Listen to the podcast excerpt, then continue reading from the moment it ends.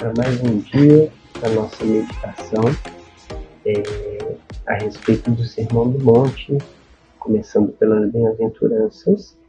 E a gente está hoje na sexta bem-aventurança. Bem-aventurados os limpos de coração, porque eles verão a Deus. É, é interessante que as bem-aventuranças, mesmo que a gente faça uma leitura extremamente superficial delas, né, e não entenda os seus significados mais profundos, a gente consegue cumprir bastante né, delas, e, de fato. É, porém, quando a gente aprofunda mais, a gente vê mais e mais a graça de Deus é, e a maravilha que são, que é esse Cristo. Né? Quem são os limpos ou os puros de coração? Né? São aqueles que, à medida que foram caminhando nos degraus ou nos quadradinhos, nas casinhas das demais bem-aventuranças, né? que já foram e voltaram várias vezes em arrependimento para poder progredirem, estão é, agora já mais livres dos ídolos. Quem é o limpo de coração? É aquele que não tem ídolos no seu coração. E aí se torna um tanto óbvio, né? Porque quem não tem ídolo, quem não tem falsos deuses, consegue contemplar o Deus verdadeiro. Por isso que os limpos de coração verão a Deus. Né? Porque eles não têm falsos deuses, né? E o que é idolatria? Idolatria não é simplesmente as estátuas, né? adorar imagens, é somente isso.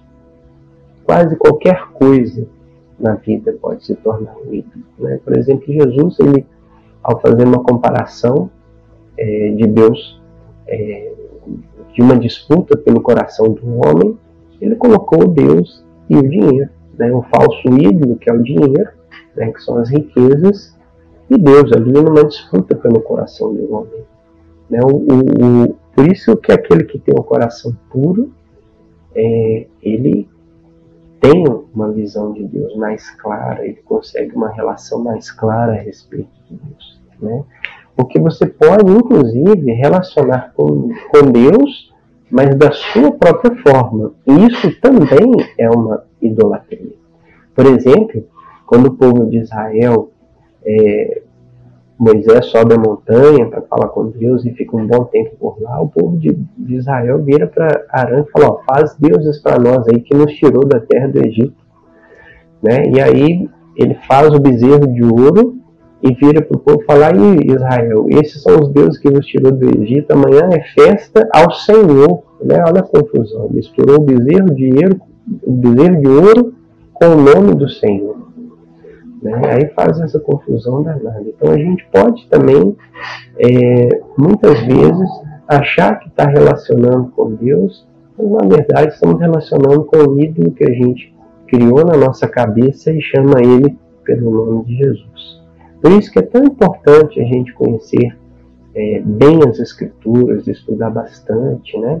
nos aprofundar no entendimento de quem Deus é, para que a gente não venha cair em nenhum tipo de engano, né, como acontecia na história, como acontece até hoje. Tantas pessoas falando de Jesus por aí, mas apresentando um Jesus que não tem nada a ver com as Escrituras Sagradas.